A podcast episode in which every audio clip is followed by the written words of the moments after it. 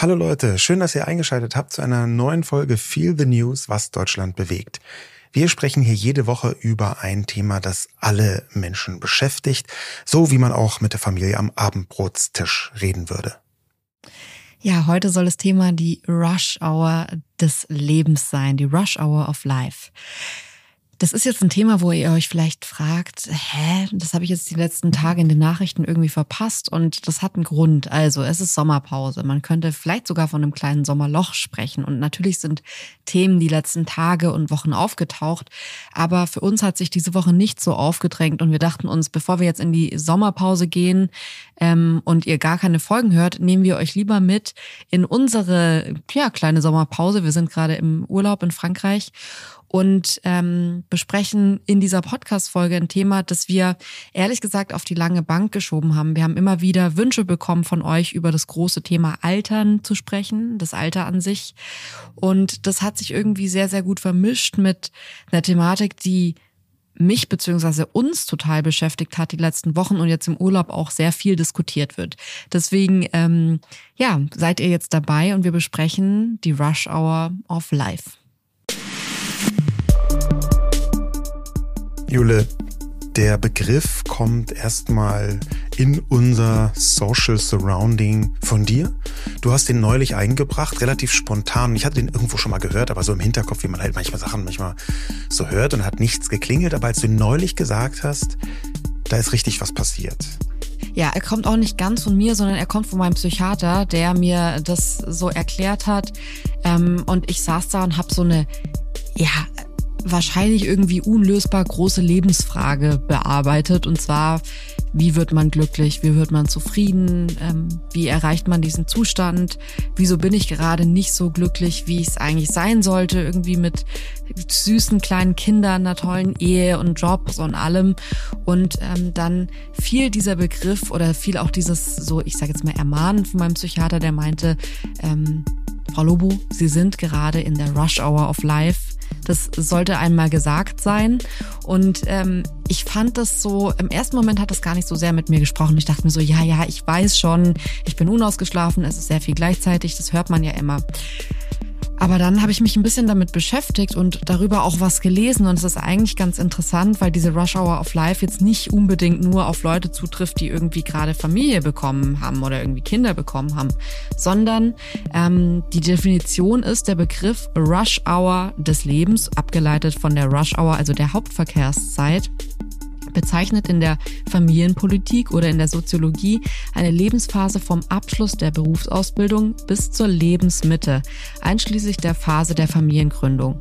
Der Begriff bringt zum Ausdruck, dass durch den späteren Berufseinstieg Karrierebeginn einerseits und weitgehend festgelegtes Ende der Zeit für Familiengründung andererseits beides, also Berufseinstieg als auch Aufstieg und Familiengründung immer öfter gleichzeitig und in kürzerer Zeitspanne zu bewältigen sind.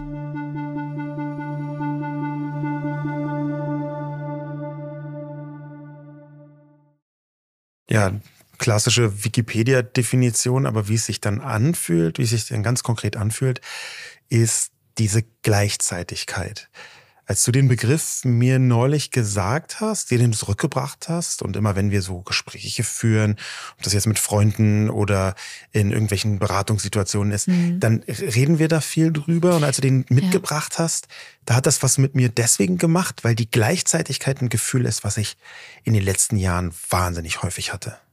Ja, genau. Also das fing bei mir an, ähm, als ich 30 wurde diesen Februar, dass ich kurz bevor ich 30 wurde, so ein Gefühl hatte von, meine Zeit zwischen 20 und 30 war so klar definiert. Ich habe mir Ziele gesetzt, ich habe die erreicht, ich habe irgendwie Exzesse gehabt, bin da immer so bewusst durchgegangen und ich hatte total das Gefühl, ich habe meine Zügel ganz fest in der Hand, was mein Leben angeht.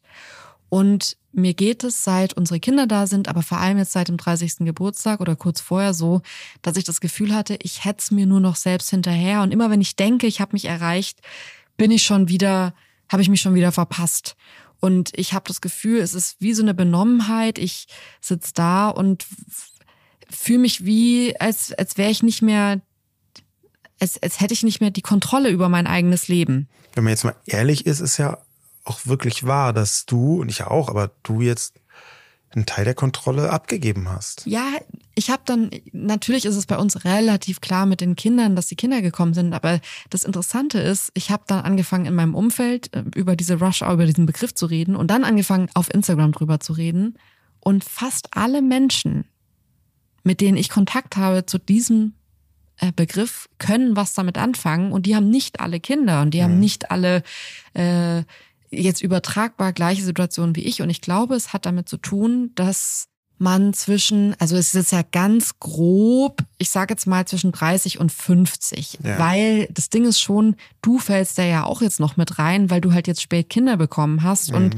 da auch eine gewisse Gleichzeitigkeit da ist, obwohl man eigentlich sagen würde, okay, bis zur Lebensmitte ist jetzt eher wahrscheinlich so bis ich weiß es nicht, was gerade statistisch irgendwie unsere Lebenserwartung ist, aber 82,4 so, Jahre oder Ja, okay, also sagen wir jetzt mal 41, 42 Jahre.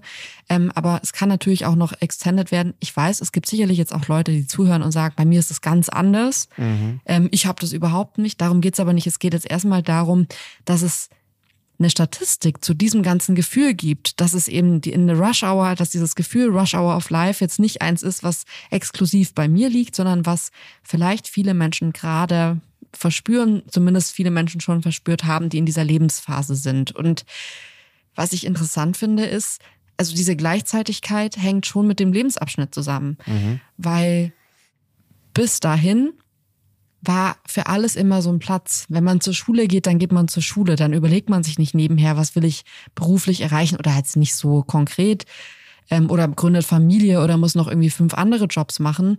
Und ich glaube, dass dieses Gefühl, dass das Gehirn äh, halbwegs entwickelt ist, dass man plötzlich sich darüber bewusst ist, dass man noch sehr viel im Leben machen kann, dass man auch noch die Zeit hat, mhm. sich zu entscheiden. Das lässt ja dann noch irgendwann nach. Also ich weiß, es gibt auch Leute, die mit 60 noch mal irgendwie anfangen zu studieren, aber die meisten Menschen sagen sich mit 60, ich habe jetzt meinen Weg gefunden.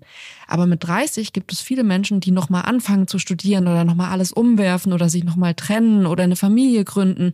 Und das sind alles Momente, wo ich sagen würde, die führen halt automatisch zu einer Gleichzeitigkeit von Lebensumständen, weil man mhm. muss schon selbst für sein Leben verantwortlich sein, man muss irgendwie Steuern zahlen und Miete zahlen und man muss an den Geburtstag der Mutter selbst denken, man wird nicht mehr erinnert und es ist auch nicht mehr cool, einfach nur ein Bild zu malen und das dann zu vergessen. Und es sind ganz viele so Punkte, wo ich sagen würde, man ist in der Erwachsenheit total angekommen, hat aber diesen Zwiespalt vielleicht noch aus der Jugend, weiß ich nicht, aber ja.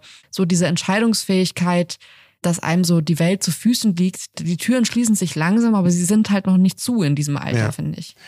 Das Ganze fällt mir auch gerade auf hängt natürlich, wo du es sagst, sehr stark mit diesem Erwachsenwerdeprozess zusammen.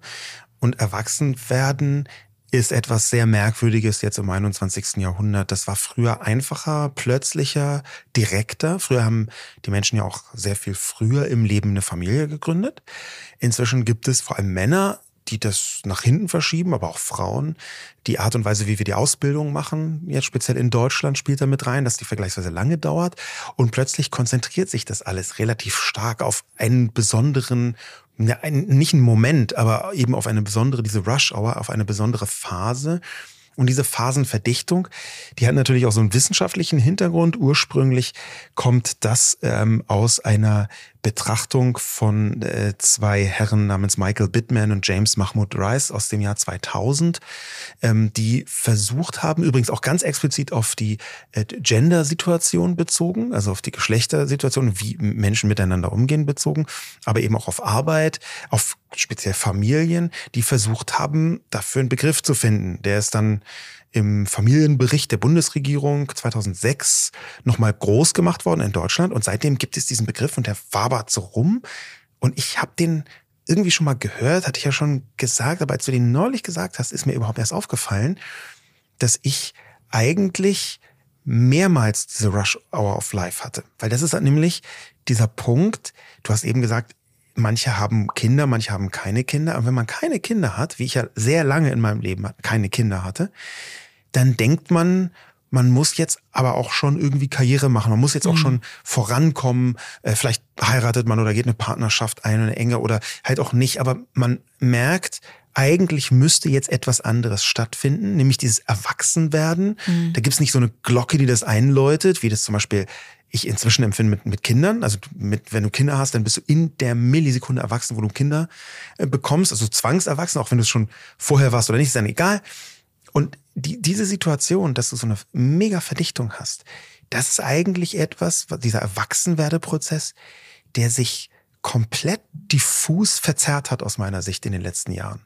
Ich empfinde diesen Begriff als ein Begriff, der nicht nur für sich steht, sondern der tatsächlich für mich auch mit was einhergeht, mit der Frage, die ich auch eingangs geschildert habe, und zwar diese große Frage, wie ist man glücklich, wie fühlt sich Glück an? Man geht also hat es mir zumindest mein Psychiater erklärt, ein bisschen weg von dem Begriff Glück, weil das so undefinierbar ist und geht eher auf Zufriedenheit, weil Zufriedenheit ein Zustand ist, den man leichter definieren kann und auf den man auch hinarbeiten kann.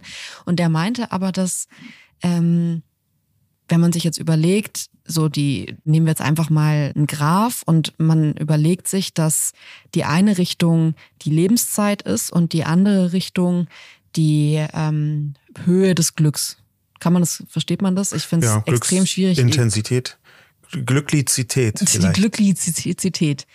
Dann verläuft das, wenn man jetzt rechts den Pfeil hat ähm, Richtung Lebenszeit und nach oben den Pfeil hat Richtung Glückizität, äh, dann verläuft es nicht ja, wie man es vielleicht denken könnte, irgendwie fängt steil an und lässt dann stark nach oder irgendwie sowas, was man ja vielleicht denken könnte, weil alle in der Kindheit am glücklichsten sind, sondern ähm, es verläuft wie ein U, was sich erstmal, fand ich, schrecklich angehört hat, weil das U bedeutet, dass der Tiefpunkt des Glücks, also jetzt statistisch gesehen eines Menschen, gerade bei 42,9 Jahren liegt. Also das heißt, man als Kind ist man total glücklich, dann wird man langsam unglücklicher, macht man Abitur, geht man irgendwie die Ausbildung oder so, wird unglücklicher, unglücklicher, gründet Familie, ist mega unglücklich und ab 42,9 Jahren wird man glücklicher.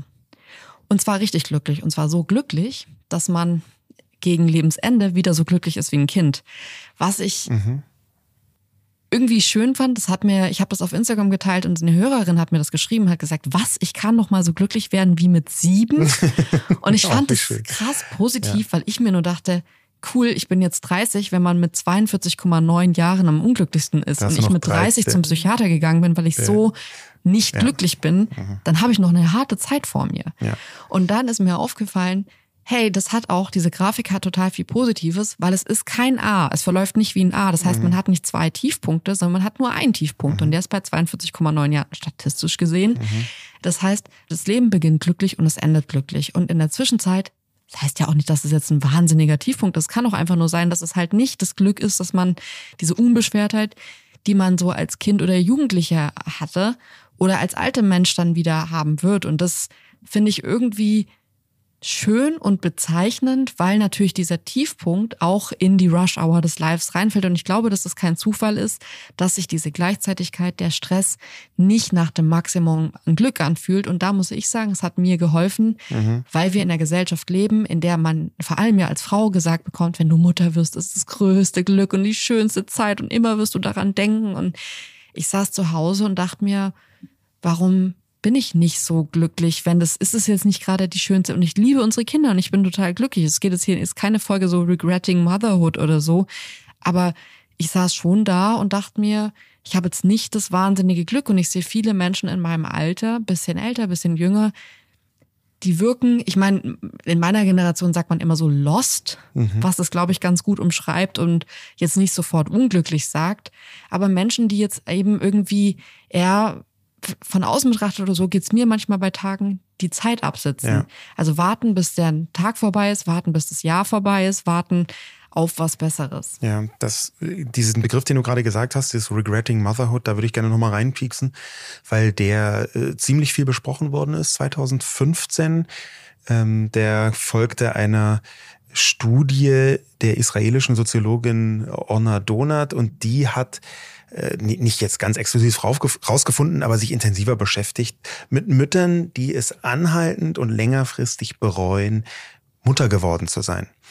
Ähm, das gibt es mutmaßlich natürlich auch mit Vätern. Dieses Regretting Motherhood ist seitdem aber so ein stehender Begriff geworden. Ähm, und ich fand das deswegen interessant, weil meine Ahnung damals war und mein Wissen heute, wenn wir von Glück reden, dass zu meiner Auffassung von Glück Familie gehört. Und zwar Familie ist für mich äh, sehr, ein sehr vielfältiger und vielfältig nutzbarer Begriff. Aber mein Begriff von Familie ist mit Kindern. Und ich habe gemerkt, dass für mich diese Rush Hour of Life, diese Verdichtung, auch wenn ich jetzt eher am Ende von diesem, von dieser Phase bin, fühle mich noch drin durch die Kinder, aber dass diese Verdichtung des Lebens eher was Positives hat. Weil zu meinem Glücksbegriff eben genau diese Familiengründung und vor allem diese Kinder gehören. Also ich habe das also für das Gegenteil von Regretting Motherhood gewissermaßen ist bei ja. mir. Ich, also was ich bei unserer Konstellation ganz interessant finde, ich meine, du bist 48, ich bin gerade 30 geworden, das heißt, wir haben 18 Jahre Altersunterschied, ist, dass du lange bewusst ein Leben gelebt hast, gegen das du dich dann auch aktiv entschieden hast und gesagt hast, nein, ich möchte Kinder, ich möchte mhm. Familie. Mhm. Und im Gegensatz dazu würde ich sagen, würde ich wahrscheinlich mehr in diese klassische Schablone von einer Anfang 30-Jährigen passen, die sich noch gut daran erinnern kann, wie sie ähm, mit dem Studienticket zur Uni gefahren ist. Das ist bei mir nicht lang her. Und ich glaube, dass diese Gleichzeitigkeit bei dir ein bisschen abgeschwächt ist, dadurch, dass du dir erstmal eine Karriere aufbauen konntest ähm, und jetzt, ich sag mal, relativ gesettelt als Vater in eine total schwierige Situation gehst. Und ich sehe auch, dass es für dich challenging ist. Aber ich merke oft, dass du zum Beispiel jetzt nicht noch nebenher den Bewältigungs- äh, Berg von, wie baue ich mir eine Karriere auf, was will ich arbeiten, wie viel will ich arbeiten, wo sehe ich mich, nebenher auch noch den Druck zu haben, zu sehen, dass Kinder irgendwie glücklich sind, wenn man zu Hause ist. Und diese Gleichzeitigkeit kann ich mir auch super gut bei Menschen vorstellen, die gerade gar, gar nichts mit Kindern zu tun haben, sondern da geht es dann um Beziehungen. Wie will man, wo ist man? Dann kommt die nervige, der nervige Großonkel bei jedem Geburtstag und fragt, wo die Partnerin oder der, der Partner ist und man hat es noch nicht und man sieht sich auch beruflich noch nicht in der ähm, Perspektive, die, die man vielleicht bräuchte, um irgendwo hinzuarbeiten. Und das sind alles Momente, wo ich mir denke, da hat man doch dann doch immer absurderweise, zumindest geht es mir so, das Gefühl, man ist komplett alleine auf weiter Flur. Und als ich da bei dem Psychiater saß und der meinte, es ist ganz typisch, alles, was die sagen, und ich bin da angekommen und war wirklich, dachte mir, Safe Space, ich spreche da jetzt mal was aus, was er wahrscheinlich zum ersten Mal hört. Und er war so ein bisschen so, ja, also er hat es gut gemacht, aber er war so ein bisschen so, ja, das ist halt typisch für ihr Alter. Sie werden das jetzt schon alles rausfinden, so zwischen 30 und 40. Und da dachte ich mir interessant, weil ich vorher wirklich dachte, ich bin allein damit. Mhm. Und es ist irgendwie, finde ich, ganz schön zu hören und sich auszutauschen. Ich habe mich total gefreut, als ich das auf Insta gepostet habe und gesehen habe, wie viele Leute meinten, ja, das beschäftigt mich gerade auch. Ich das wusste nicht, dass es auch andere Leute beschäftigt. Dass der Begriff von Anfang an auch so eine Genderqualität hat, dass er also auf die Beziehung Mann, Frau mit abzielt und auf äh, die patriarchalen Konstruktionen dahinter. Ähm, das merkt man sehr schnell, wenn man von Rush Hour spricht, weil ja bestimmte biologische Fakten sich nicht verschieben lassen. Ne? Also ähm, Menschen mit Gebärmutter können einfach nur bis zu einem bestimmten Alter ähm, Kinder bekommen auf natürliche Art und Weise. Inzwischen gibt es auch ich weiß nicht, Würdest das du das sagen? Weil ich hätte jetzt gerade gedacht, ich meine, wir haben uns jetzt vor dem dritten Kind nochmal informiert, ob, weil für uns ja auch Adoption ja. eine Option gewesen wäre und haben gemerkt, dass du zu alt bist, dass wir ja, adoptieren genau. können. Und das ist halt was, wo ich mir denke, es beschäftigt wahrscheinlich jetzt gerade auch Leute, die nicht in den ganz, ganz klassischen Beziehungen und Strukturen ja. verankert sind, die man so in der Gesellschaft hat und bei der man vielleicht als erstes bei der Rush Hour of Life dran denken könnte. Ja, das stimmt, aber dadurch, dass von Anfang an eben dieser Mann-Frau-Kontext mit dabei war bei der Rush-Hour des Lebens, muss man auch darüber reden, dass halt immer mehr Männer äh, versuchen, ihre Postadoleszenz so ein bisschen rauszuzögern, rauszuziehen, ähm, eine, eine gewisse, eine geringere Bindungsfreude entwickeln und eben dieses in Anführungszeichen Single-Leben weitertreiben. Das, das ist tatsächlich ein Phänomen, was man auch messbar äh, greifen kann ähm, und was, glaube ich, mit darauf beruht, dass dieses, der Erwachsenwerdeprozess einfach komplexer und komplizierter geworden ist. Es ist nicht mehr so ein Knall, sondern in manchen Bereichen fängt Erwachsenwerden heute früher an, in manchen Bereichen fängt es später an und ja. es geht viel länger. Ja, dieser Prozess dauert viel, viel länger, habe ich den Eindruck. Ich habe jetzt gerade hier im Urlaub vor ein paar Tagen ein Buch gelesen, das heißt Madame de Servine ähm, Briefe. Und das ist ein Buch über, also ich kann euch das wirklich sehr empfehlen, das ist echt lustig. Und zwar über eine Frau, die am Hof von Louis XIV gelebt hat und ihrer Tochter Briefe schreibt. Mhm. Und die hatte einen Witz und die hatte eine Eloquenz und eine Lebensfreude. Das ist wirklich auch heute noch lustig, diese Briefe mhm. zu lesen, weil die wirklich so ein ganz lebendiges, beschreibendes Element hatte. Und ähm, ich habe dieses Buch gelesen und die, ähm, die Einleitung von dem Buch ist eine Herleitung, wie so ihr Leben aussah. Mhm. Das ist ja wann waren das, welche Zeit? 16. Ich glaube 1650 oder so, 52 ja. oder so, genau, 17. Jahrhundert. Ähm, spielte, das wollte ich sagen, aber es war ja wirklich ihr Leben. Ja. Ähm, ja, passierte das alles und die war halt einfach mit 25 Witwe und hatte zwei kleine Kinder. Und die war in so vielerlei Hinsicht an Punkten so, dass ich so dachte, ach, das kann ich total nachvollziehen. Und ich habe irgendwie so viele Anknüpfungspunkte mit dieser Frau gefunden. Ähm, und dann habe ich aber plötzlich gemerkt, ah so, nee, die ist ja also eigentlich als Kind in meinen Augen Mutter mhm. geworden ist sie nicht, aber halt damals war das ja auch total anders und dann ist mir so aufgefallen, bei mir auf dem Land war das ein bisschen noch so in Süddeutschland, dass plötzlich, ich weiß nicht warum, aber meine Konfirmation war so ein Moment, das war da haben alle plötzlich, meine Großmutter hat davon gesprochen, dass ich jetzt erwachsen bin. Mhm. Und du hast Konfirmation mit 15. Und ich habe mich überhaupt nicht so gefühlt. Also hat wahrscheinlich die neue Welt angeklopft, so emotional in mir. Aber die alte Welt, und die ist auf dem Land noch so ein bisschen so, da kriegt man von den Paten keine Geschenke mehr zu Weihnachten und man muss eigentlich schon einen Job haben, also so einen Ferienjob oder irgendwas, dass man sich selbst über Wasser halten kann. Ähm, und so, da waren so ein paar so meine Eltern haben das gar nicht böse gemeint, aber ich habe total gemerkt, da ist jetzt irgendwie so eine Schallmauer, die so durchbrochen wurde und jetzt bin ich im Erwachsenenleben drin, obwohl ich das gar nicht gefühlt habe mit 15. Und ich glaube, dass das aus einer Welt kommt, in der mit 15 wirklich, also ja, da war man nicht Rest. mit 18 volljährig ja. und bis dahin haben die Eltern einen irgendwo mit der Kutsche hingebracht, sondern, also ich meine, äh, ja auch dunkle Zeit, Kinderarbeit und und mhm. und, aber das ist eine Zeit, und eine alte Welt, die heute nicht mehr so ist. Und wenn ich jetzt an unsere Kinder denke, also dann finde ich es ehrlich gesagt nicht schlimm, wenn die während des Studiums noch bei uns leben. Was heißt, dass die bis 30 bei uns leben, was ich jetzt überhaupt nicht schlimm fände, um ehrlich zu sein. Also ich hätte es für mich selber schlimm gefunden. Das liegt wahrscheinlich bestimmt an der, an der Konstellation dann, ähm, obwohl es theoretisch gegangen wäre und ich zwischendurch sogar noch mal zu meiner Mutter zurückgezogen bin. Ja, also dieser Klassiker, dass man in einer bestimmten Krisensituation denkt, oh jetzt shit, was mache ich? Dann ziehe ich einfach noch mal zurück äh, zu meiner Mutter. Das ist tatsächlich bei mir so geschehen, aber die, äh, die diese Ebene des Erwachsenwerdens, wo du gesagt hast, gerade mit 15, was ist denn, wenn wir jetzt von Rush Hour auf Live reden, was ist denn für dich die Essenz des Erwachsenwerdens? Also was ist so der, der Kern, der, der Punkt des Erwachsenwerdens? Ich finde es, also ich meine, ich sitze ja nicht so irgendwie mit 30 ratlos beim Psychiater und weiß nicht, wo oben und unten ist. Also ich finde es schwierig. Ich würde sagen, dass ganz viele äußere Parameter, äh, Studium abgeschlossen, eigenes Geld verdient, keine Unterstützung mehr von den Eltern, eher so, dass man die Eltern mal inzwischen irgendwie zu einem Urlaub oder zu einem Essen einladen kann. Alles Momente, wo ich sagen würde, ja, das klingt von außen doch echt erwachsen. Ähm, von innen geht's mir nicht so. Und wenn ich oft Leute höre und die sagen, ich bin 40, ich bin 50, ich bin 60 und ich fühle mich nicht so. Ich fühle mich immer noch wie eine Person, die sich freut, dass sie gerade gut eingeparkt ist, weil der Führerschein ja gerade gemacht wurde.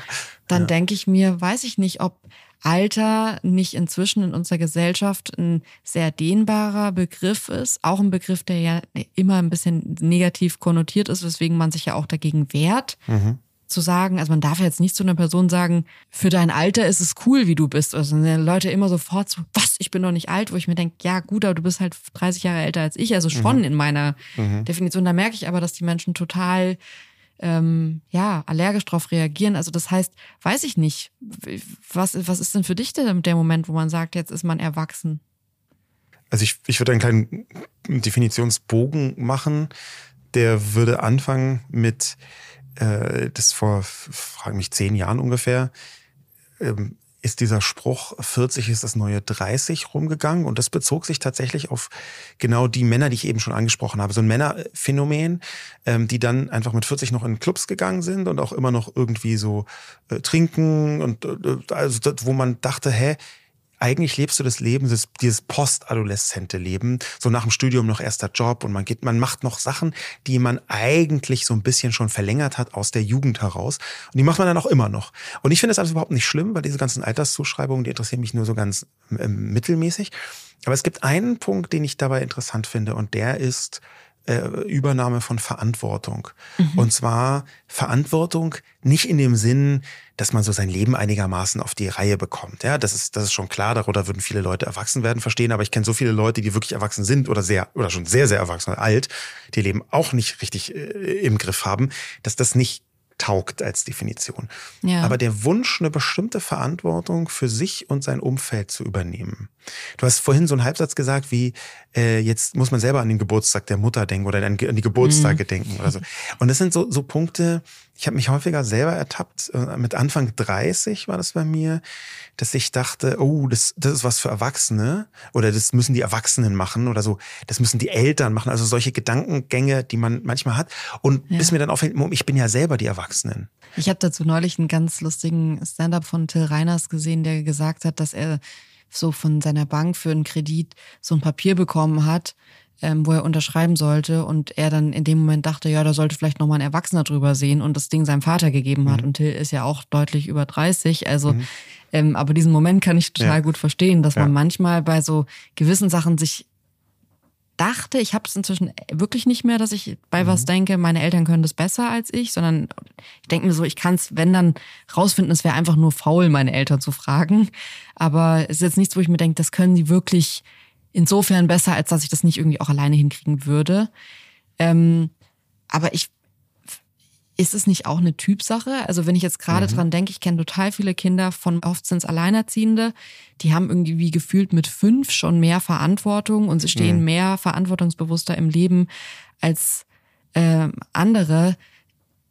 Dann gibt es auch, finde ich, Charakter, die mit 40 noch versuchen, irgendwie die, das Öffnen des Briefkastens zu vermeiden. Und ähm, das würde ich jetzt sagen, weiß ich nicht, ob das jetzt so dass der, das Moment ist, ähm, wo man sagt, dass die Person ist dann nicht erwachsen, nur weil sie keinen Drang hat, Verantwortung zu übernehmen. Aber das frage ich mich eh schon immer, das habe ich mich auch schon als Kind gefragt, ob Alter nicht eine Sache ist. Ah, ich finde diese ganzen cringy Begriffe, so du hast eine alte Seele, du bist aber weit für dein Alter und so. Das fand ich schon immer doof, weil es A, Menschen unter Druck setzt, die in Anführungszeichen noch nicht so weit für ihr Alter sind mhm. ähm, oder die keine alte Seele haben. Ähm, und ich einfach das Gefühl habe, dass wir vielleicht ein bisschen mehr aus dieser alten Welt noch in dieser Definition rauskommen müssten, ja. ähm, weil es medizinisch wie ähm, soziologisch, glaube ich, ein Begriff ist, den man komplett neu denken könnte, das, Alter. Ja. Es gibt einfach Menschen, die auch noch in einem Alter, das eigentlich gar nicht mehr irgendwie, ich meine, Naomi Campbell hat es gerade mit 52, ist die Mutter geworden. Jetzt kann man natürlich sagen, ja, aber wie? Äh, hat er irgendwie jedes Medikament genommen, bla. Ja gut, aber der Fakt, dass sie halt mit 52 Mutter geworden ist, rüttelt dieses ganze System mhm. komplett durcheinander und ja. die ganzen Definitionen, die wir uns so schön zurechtgelegt haben, funktionieren für sie nicht mehr. Und wir leben in einer Welt, in der das halt inzwischen auch möglich ist. Und ja. wir leben in einer Welt, in der es mehr Lebenskonzepte gibt, als dass Frauen mit 18 verheiratet werden, mit 20 Kinder bekommen und mit 25 Witwe sind. Und ähm, ich glaube, ja. dass man da hinkommen muss. Und ich glaube, dass dann sich die Leute weniger lost fühlen würden. Ähm, beziehungsweise das ein neuer Lebensabschnitt ist, der vielleicht viel mehr definierter sein sollte und über den man sprechen sollte, statt dass alle leise leiden. Ich hätte mal eine These und ich würde gerne wissen, was du davon hältst. Kann es sein, dass mit diesem Erwachsenwerden und auch mit diesen vielen neuen Möglichkeiten, dass dahinter auch etwas steckt, dass das 20. Jahrhundert wahnsinnig kompliziert war. Man musste sehr, sehr viel mehr organisieren und sehr, sehr viel länger planen. Und dass im 21. Jahrhundert zum Beispiel durch solche Instrumente wie das Smartphone und eine ganze Reihe von Beschleunigungen sowas wie langfristige Planung, wo du vorher dran denken musst, dass du, dass das sehr viel seltener geworden ist. Also Verantwortung heißt ja auch, vorausschauend zu handeln. Und wenn du einfach viel situativer handeln kannst und viel weniger Verantwortung übernehmen musst, indem du schon ein Dreivierteljahr vorher Antrag XY stellst, ähm, kann das nicht auch damit zusammenhängen? Also ich finde es lustig, man kommt irgendwie immer, wenn man über so Lebensphasen spricht, auf Alter, man kommt dann immer auf Zeit. Also ich zumindest im Kopf bin ich schon irgendwie, ich saß schon in der Grundschule da und dachte mir, als ich zum ersten Mal was über den 30-jährigen Krieg gehört habe und gehört habe, dass die Menschen in dem zu dieser Zeit eine Lebenserwartung von 33 Jahren hatten, dachte ich mir, es ist wirklich scheiße, wenn man drei Jahre vom 30. Krieg, äh, 30-jährigen Krieg ähm, mhm. geboren ist und dann einfach stirbt und sein ganzes Leben nur Krieg gesehen hat. Wie ja. scheiße das ist, also mhm. wie unschillig das ist, wenn man in dieser Gegend dann äh, war. Mhm. Ist natürlich so kein richtiges geschichtliches Verständnis gewesen. War jetzt nicht so ein Krieg, wo man, also ja. es war jetzt ja nicht irgendwie der Zweite Weltkrieg so 30 Jahre lang, aber ähm, man überlegt sich plötzlich so, Kästner hat mal gesagt, zu früh geboren werden ist schlimm, zu spät geboren werden ist schlimmer. Und das finde ich überhaupt nicht. Nee. Ich denke mir die ganze Zeit, also das, was du sagst, dass alles jetzt so kompliziert geworden ist, ich finde, um ehrlich zu sein. Ja, das, das alles im 20. Jahrhundert war alles kompliziert. Jetzt ist es leichter geworden. Ah, okay, ach so. In der, in der Organisation. Ja gut, aber selbst da, selbst im 20. Jahrhundert, ey, ich finde, wenn man sich das Mittelalter reinzieht, da war es kompliziert. Wir meinen es nicht kompliziert im Sinne von ja. so viele Möglichkeiten, sondern kompliziert, weil man einfach richtig schnell gestorben ist und so richtig sinnlos gestorben ist. Und ich würde auch jetzt noch sagen, schade, also klar, jetzt für mein Umfeld und so, ich würde euch gerne alle mhm. mitnehmen, aber schade, dass ich nicht 3000 nach Christus geboren bin. Mhm. Ich finde das richtig schade, weil ich mir denke, wahrscheinlich stirbt man dann nicht mehr so einfach an Krebs und wahrscheinlich ist die Lebenserwartung dann 169 Jahre und das finde ich irgendwie Nee, das finde ich nicht nur deutlich cooler, ich finde es eigentlich ungerecht, dass wir nur in Anführungszeichen 100 Jahre werden und das ist ja schon positiv gerechnet. Und da würde ich schon sagen, ich glaube, dass, dass jetzt gerade wir an der Schwelle sind, dass die alte Welt sehr schnell in eine neue, andere Welt gekommen ist. Ähm, und es da, ich sage jetzt mal, Anpassungsschwierigkeiten gibt, weil wir noch Generationen haben, die sagen, ja, aber mit 30 muss eine Frau doch verheiratet sein und mit 40 muss man noch eine Familie haben und diese ganze, das ganze alte Gerüst. Und trotzdem würde ich mich fragen, wie sieht es denn in tausend Jahren aus? Also wie, wie funktioniert denn Leben und wie funktioniert denn Zufriedenheit mit, ich sag mal, den Gegebenheiten, die, mit denen man sich eben so rumschlagen muss? Mhm. Also konnte man im Mittelalter ein zufriedenes Leben führen und kann man das jetzt und kann man das in tausend Jahren vielleicht besser als jetzt? Das weiß ich nicht. Ich habe mich ein bisschen in die Idee verliebt, dass man das in tausend Jahren besser könnte als jetzt. Die Frage kann ich natürlich überhaupt nicht beantworten, aber was ich sagen kann, ist, dass ich eine interessante Untersuchung mal gelesen habe über bestimmte Erwartungsentwicklungen. Und zwar völlig anderes Thema, aber dann wieder vielleicht auch nicht völlig anderes Thema zum Thema Sauberkeit. Ähm, Waschmaschinen gibt's ja noch gar nicht so lange. Und früher war Waschen wahnsinnig aufwendig. Und auch sauber machen so bevor äh, Staubsaugerroboter ja und sauber machen bevor bevor diesen äh, bevor es diese ganzen Geräte gab. Ähm, und da habe ich eine interessante Untersuchung gelesen.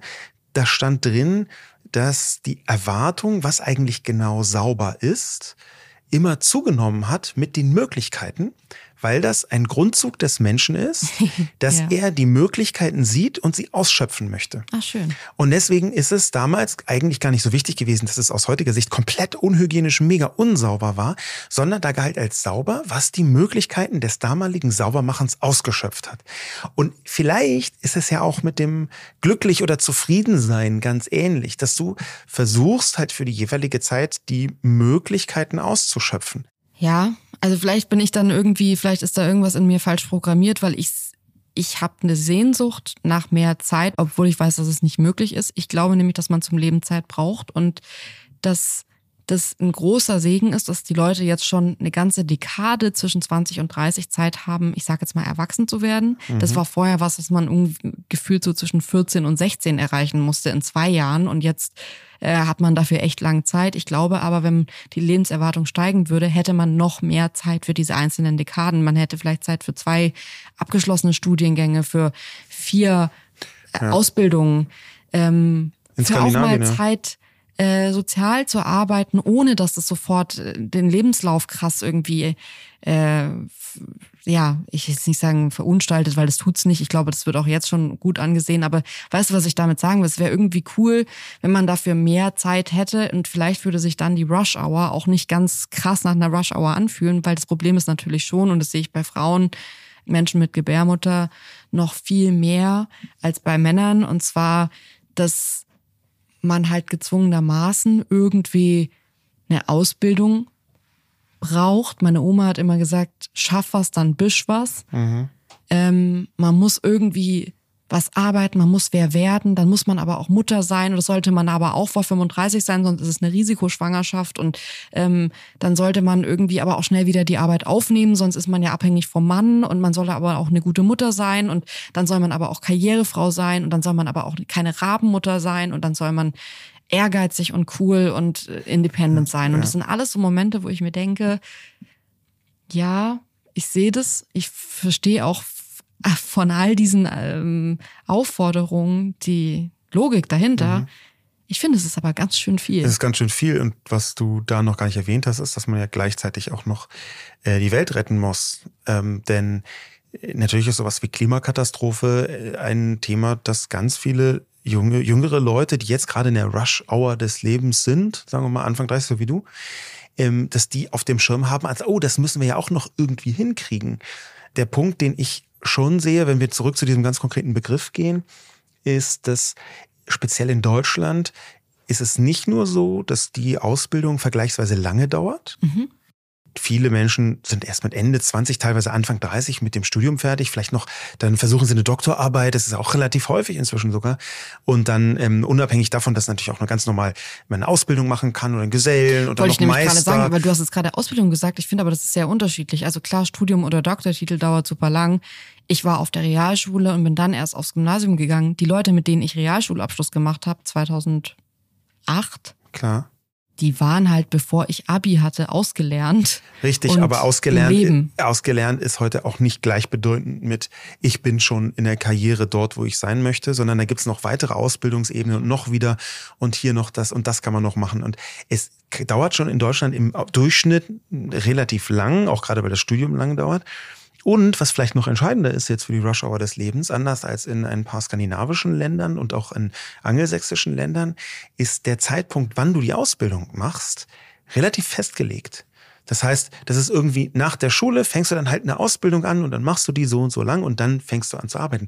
Ähm, der Zeitpunkt, wann man Ausbildung macht, das ist etwa in, in Schweden, in Skandinavien, aber auch in, wie, wie gesagt in, in Großbritannien manchmal einfach ein ganz anderer Zeitraum dann machen Leute einfach mit Anfang 30 ein Studium und es ist mhm. ganz normal und es sieht nicht irgendwie merkwürdig aus oder dann denkt, huch, ach, da sind noch mal ein paar ältere Semester oder so, so leichte Witzeleien, sondern es ist ein völlig normaler Vorgang, dass du mit 30 eine Ausbildung machst und äh, anfängst, ja, und dann halt nochmal zwei, drei, vier Jahre äh, das tust. Und das ist in Deutschland, äh, mhm. wenn du vorher zehn Jahre erstmal Berufserfahrung hast, das war, ich habe mit solchen Leuten studiert äh, zum Teil und da warst du, die wurden schon komisch angeguckt, ne? Was, hä, du kommst jetzt mit 30 nochmal an die Uni und fängst nochmal nach deiner, ja. Ja, und es kollidiert halt, glaube ich, auch schon mit dieser Vorstellung, die man ja irgendwie vielleicht noch absurderweise, also ich hatte die drin, vielleicht ist das jetzt auch eine ländliche Prägung, aber so dieses Haus bauen, Baum pflanzen, Kind kriegen, das, selbst wenn man sich davon aktiv verabschiedet und sagt, ich will das nicht, ist es ja so eine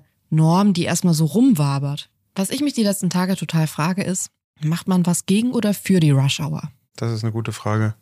An der Stelle können wir dann vielleicht auch noch mal ganz kurz über dieses Thema Vereinbarkeit von Familie und Beruf sprechen, was für viele Leute in der Rush Hour des Lebens auch eine besondere Herausforderung ist.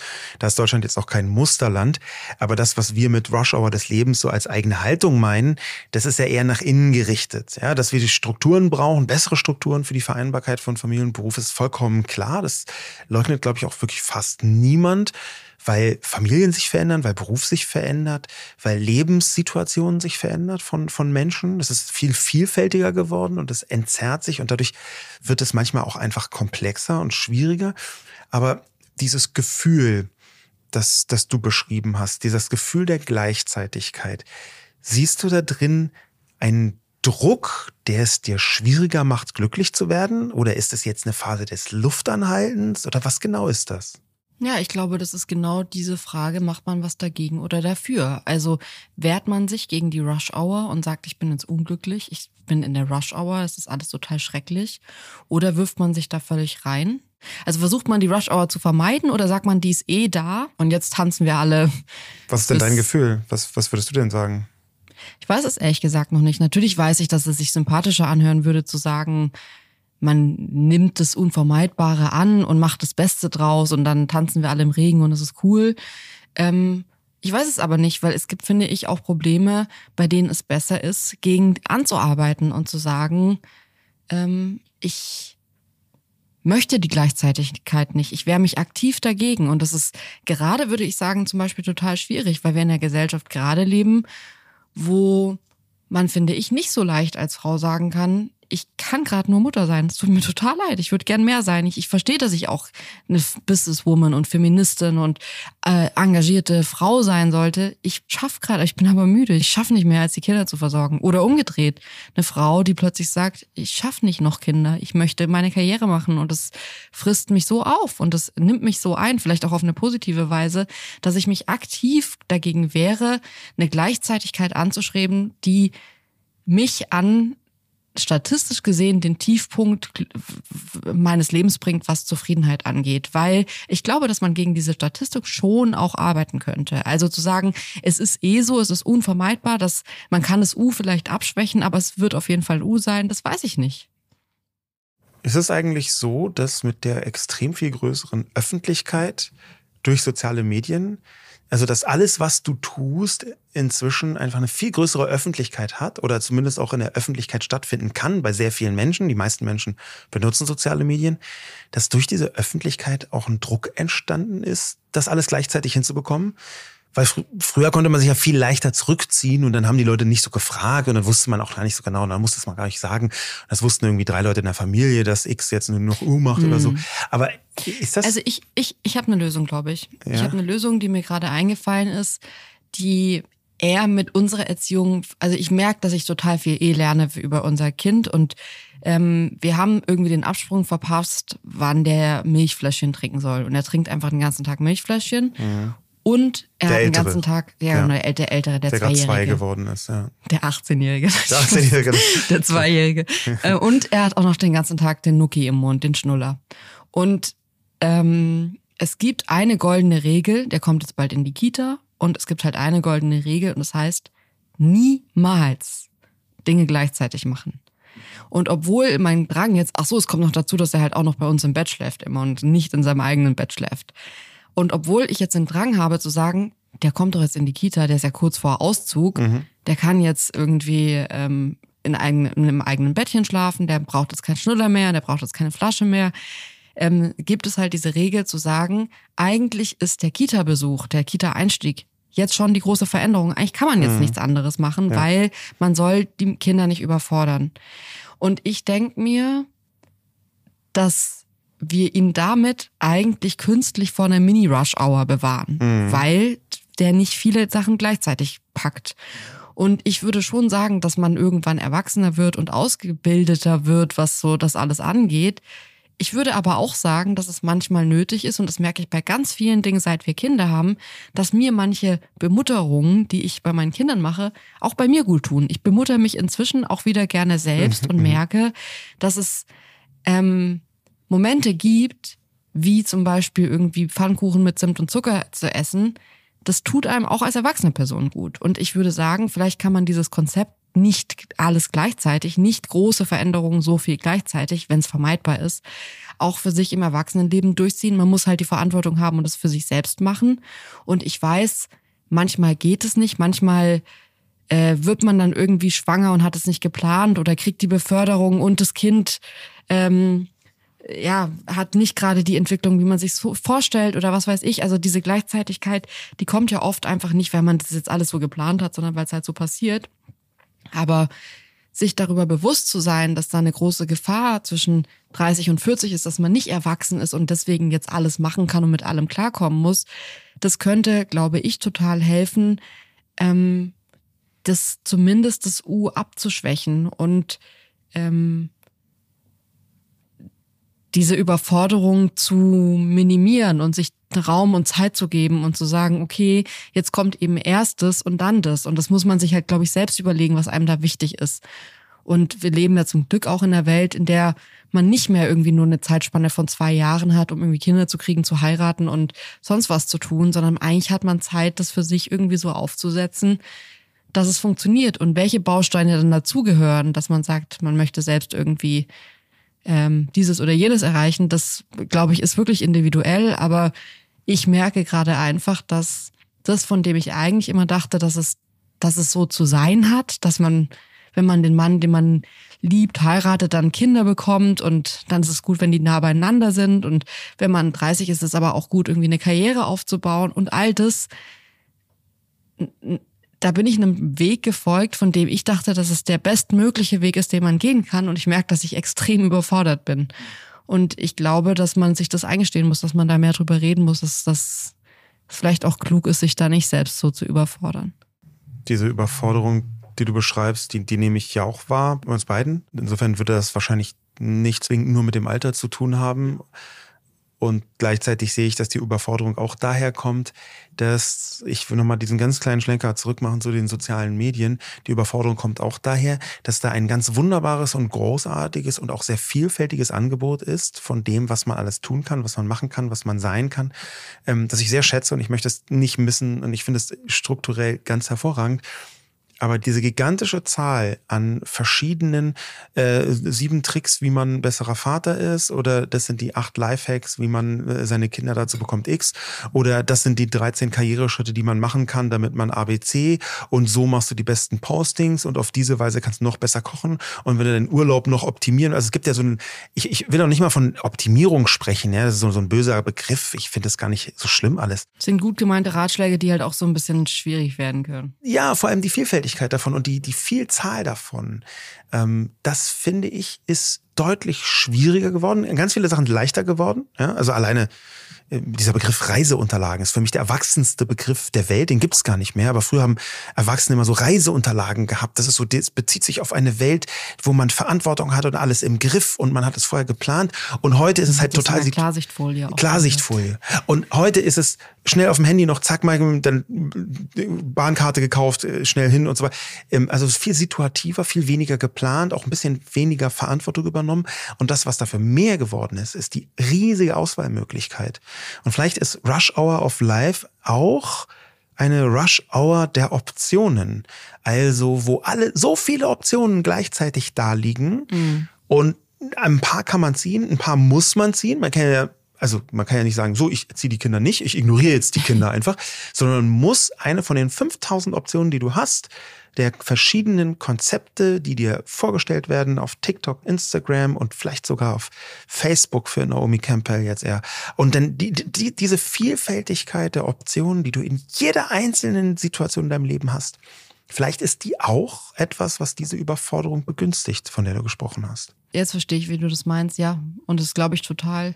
Und ich glaube, dass was also das Einzige, was ich jetzt sagen kann, ich meine, ich bin ja genauso ratlos wie alle anderen hier wahrscheinlich, aber als wir jetzt bei unseren Freunden waren, war so ein Boden mit Steinchen vor dem Haus von denen.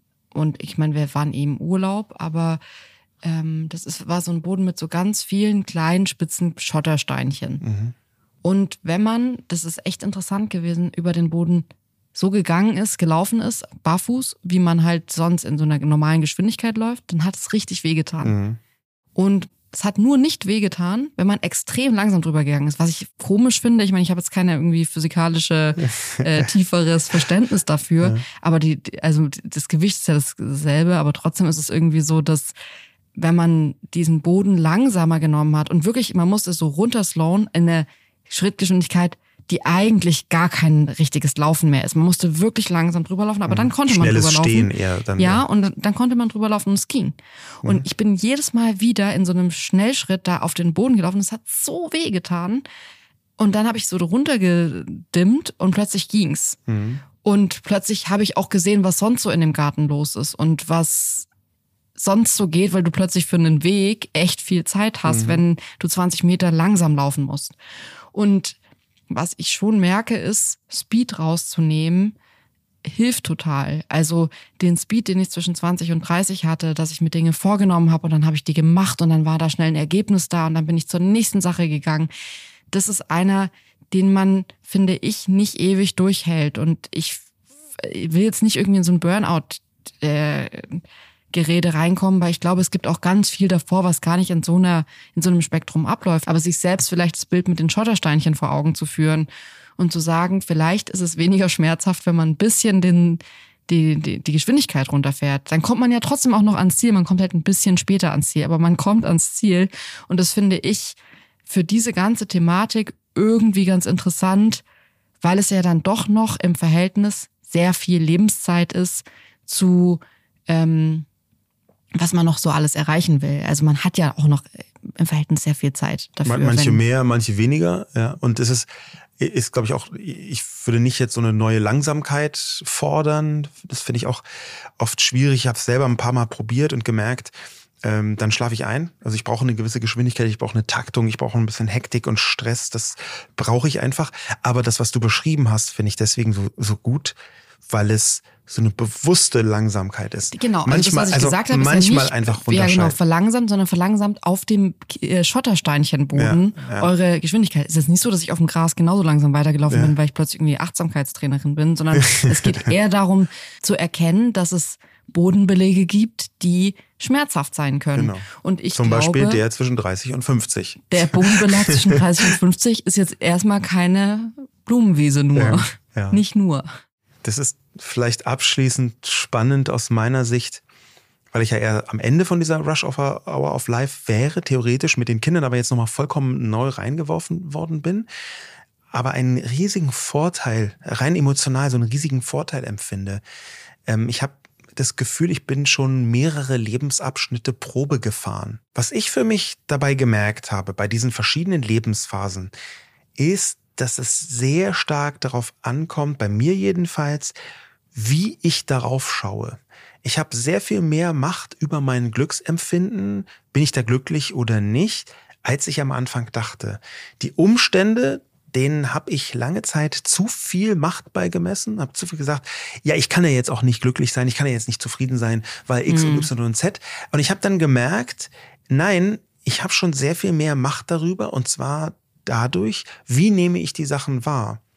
Die gleichen Sachen, die ich vielleicht als viel zu rush-hourig und viel zu hektisch und zu schnell und zu belastend und vor allem zu gleichzeitig wahrgenommen habe vor ein paar Jahren, die nehme ich jetzt als gleichzeitig wahr, aber kann daraus eine bestimmte Form von Glück ziehen. Einfach weil ah, ich okay. gelernt mhm. habe, ich habe für mich gelernt, dass manche Dinge, auch wenn sie belastend sind, trotzdem Zufriedenheit herstellen können, wenn man sie auf eine andere Art betrachtet. Und es ist jetzt nicht dieses komplette Life is just what you make it und du kannst alles erreichen und du kannst dir noch die schlimmste Situation schön lügen. Das ist es nicht.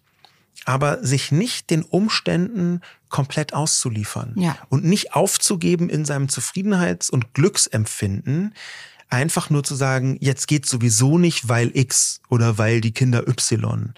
Das ist etwas, das habe ich gelernt und ich habe es vor ein paar Jahren gelernt, ich würde sagen vor zehn Jahren, so in den Grundzügen und du hast es mir aber nochmal beigebracht. Du hast es mir einfach in ganz vielen einzelnen Situationen tatsächlich nochmal beigebracht, wie viel Macht ich über mein eigenes Zufriedenheitsempfinden habe. Oh. Hm. Jetzt bisschen cringy am Ende, aber Nein, ich finde es richtig schön. Ich, find's nicht ich bin auch schwanger, ich heul die ganze Zeit cool. Ähm, Leute, das waren unsere Gedanken aus dem Urlaub. Ähm, ich bin gespannt, was ihr dazu sagt. Ob ihr schreibt uns total gerne auf Instagram oder auf Twitter, bald auch auf Threads. Ähm, wie ihr mit der Rush Hour of Life umgeht, ob ihr, ob das mit euch spricht oder ob ihr vielleicht, was mich auch interessieren würde, gar nichts damit anfangen könnt weil dann müsstet ihr ja irgendeine Überlebensstrategie in dieser Zeit gefunden haben, die euch gar nicht an die Rush Hour of Life denken lässt, weil es euch gut geht. Und das fände ich auch total interessant. Ich glaube, dass hier eine gewisse Schwarmintelligenz vielleicht helfen kann, ähm, dass man das die ganze Sache irgendwie in 10, in 20 oder in 1000 Jahren anders sieht. Ähm, ja, ansonsten hören wir uns wieder nächsten Donnerstag. Es gibt keine Sommerpause von uns. Wir senden durch und ähm, freuen uns, dass ihr uns hört und wünschen euch natürlich, falls ihr gerade auch irgendwie frei oder Urlaub habt, eine gute Zeit am Meer, am See oder in der kühlen Wohnung zu Hause. Und ähm, ja, macht's gut. Ciao.